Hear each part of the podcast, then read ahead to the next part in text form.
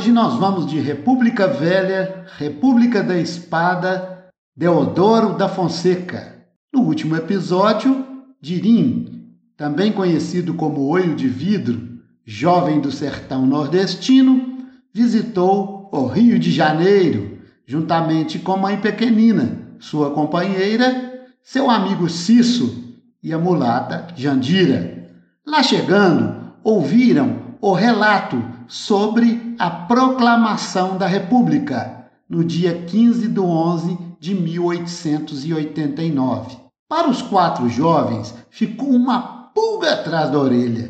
Será que para o povo brasileiro a República teria sido melhor do que a monarquia? Para tanto, foram conhecer um professor mencionado pelo velho Oliveira do Império, que morava no bairro do Cosme Velho, na subida para o Morro do Corcovado, na capital brasileira, cidade do Rio de Janeiro. O professor era conhecido pelo apelido de Degas, mas seu nome verdadeiro era Francisco da Silva.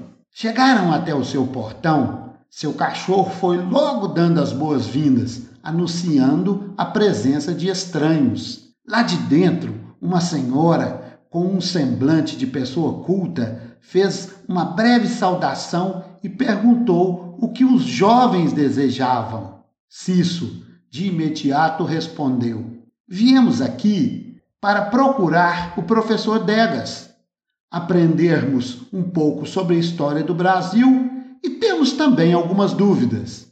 O velho Oliveira do Império nos disse que encontraríamos o professor Degas aqui neste endereço. Degas não tardou a aparecer e os encaminhou para a sua biblioteca cheia de livros, fazendo brilhar os olhos dos jovens sedentos por conhecimento. Disse que tinha muito prazer em relatar o acontecido no governo republicano do Marechal Deodoro da Fonseca. Esperem um pouco, disse Degas. Vocês querem saber só de política? Ou podemos iniciar contando um belo e famoso caso de amor acontecido aqui nesta mesma rua do Cosme Velho. Bom, aqui no Cosme Velho morou por muitos anos o escritor Machado de Assis e sua mulher, a bela Carolina. Machado de Assis escreveu um livro famoso chamado Dom Casmurro. A habilidade de Machado de Assis em criar um clima de incerteza e ambiguidade, atingiu o ponto mais alto nesse romance, quando deixou todos na dúvida se a personagem Capitu realmente traiu o seu amor, chamado Bentinho. Mãe Pequenina e Jandira já se mostraram ansiosas para ler o tal romance. Degas voltou ao assunto da política e disse: Vamos agora contar a história do Marechal Deodoro da Fonseca, o proclamador da República. Era um homem afeito a questões do exército. Nunca havia tido a experiência de governar, nem de relacionar-se com políticos e enfrentar as adversidades inerentes ao cargo. Acreditava que, da mesma forma que acontecia com seus comandados, era simplesmente dar ordens e todos obedeceriam sem contestação. Degas disse que o período da presidência do Marechal Deodoro, antes da primeira Constituição da República e de ser votado indiretamente como presidente, ficou conhecido como governo provisório, sendo que, mal assumiu em 15 de novembro de 1889, de imediato mandou dissolver o Senado e a Câmara dos Deputados, enquanto ordenava prender os suspeitos de defenderem a monarquia. Uns diziam que era um governo autoritário, outros afirmavam que foi uma ditadura, afirmou Degas. Antigas províncias agora eram chamadas de estados. Não se dizia mais província de Minas Gerais, e sim Estado de Minas Gerais Deodoro separou o Estado da Igreja, criando agora os cartórios de registro civil.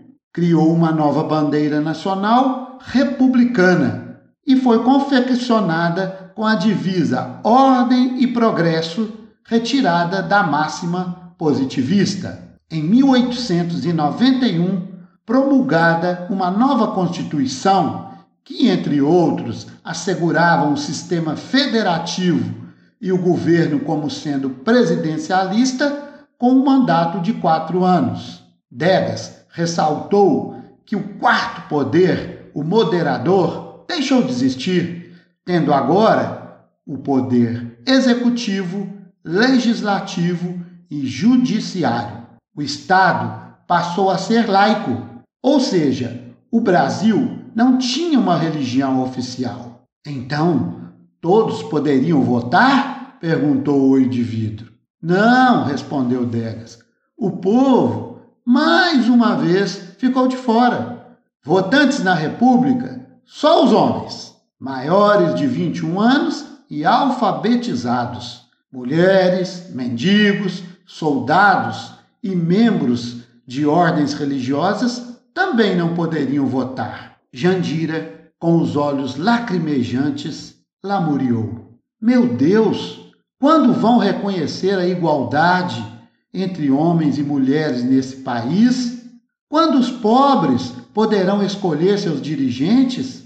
Seremos sempre o país dos excluídos? Cisso abraçou-se a ela e, com uma frase de carinho, respondeu: Por enquanto, minha nega, você vai ter que se contentar é com os meus carinhos e o meu reconhecimento. Jandira, muito triste, encostou sua cabeça no ombro de Cisso, continuando a ouvir a história do professor Degas. O professor perguntou à mãe pequenina se ela já tinha ouvido a palavra encilhamento. Mãe pequenina, de um salto, respondeu: Oxi! Que palavra difícil! O que quer dizer, professor? Degas explicou que Deodoro da Fonseca e seu ministro das Finanças, Rui Barbosa, planejaram e executaram um plano para tentarem industrializar o Brasil. O governo emprestaria o dinheiro para as empresas estabelecidas e elas, com o tempo, iriam pagando este empréstimo. Opa! Deu certo? perguntou-se isso. De jeito nenhum, respondeu o professor. Por isso mesmo, tomou o nome de encilhamento. Degas explicou: colocar arreio em um cavalo também tem o nome de encilhar. O plano do governo parecia mais uma corrida de cavalos. Todos encilhavam rapidamente o seu animal, apostando na vitória.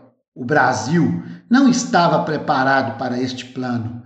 Não tínhamos tecnologia, mão de obra especializada, faltou também gerenciamento dos proprietários. Muito dinheiro foi jogado fora. Ouvi dizer, continuou o professor, que muita gente criou empresas fantasmas para sacar esse dinheiro e usou para outras coisas.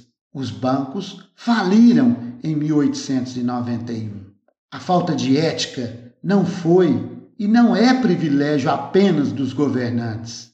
Infelizmente, confundir bens e interesses públicos e privados está emaranhada em nossa história. Temos que ficar atentos, disse o professor Degas. Eita Brasil, disse Dirim. O certo é, finalizou Degas, que deputados e senadores começaram a restringir algumas decisões de Deodoro da Fonseca. O presidente, então, na data de novembro de 1891, fechou o Congresso e decretou estado de sítio, ou seja, naquele momento ele suspendeu as liberdades democráticas no Brasil. As reações foram generalizadas e poucas semanas depois o Marechal Deodoro da Fonseca renunciou ao cargo. E os brasileiros, mais uma vez, ficaram frustrados com os seus governantes. E quem o sucedeu? perguntou Dirim. Degas respondeu que voltassem no outro dia, que gostaria de lhes mostrar alguns livros e contaria como foi ainda mais conturbado o governo de Floriano Peixoto, conhecido como a República da Espada.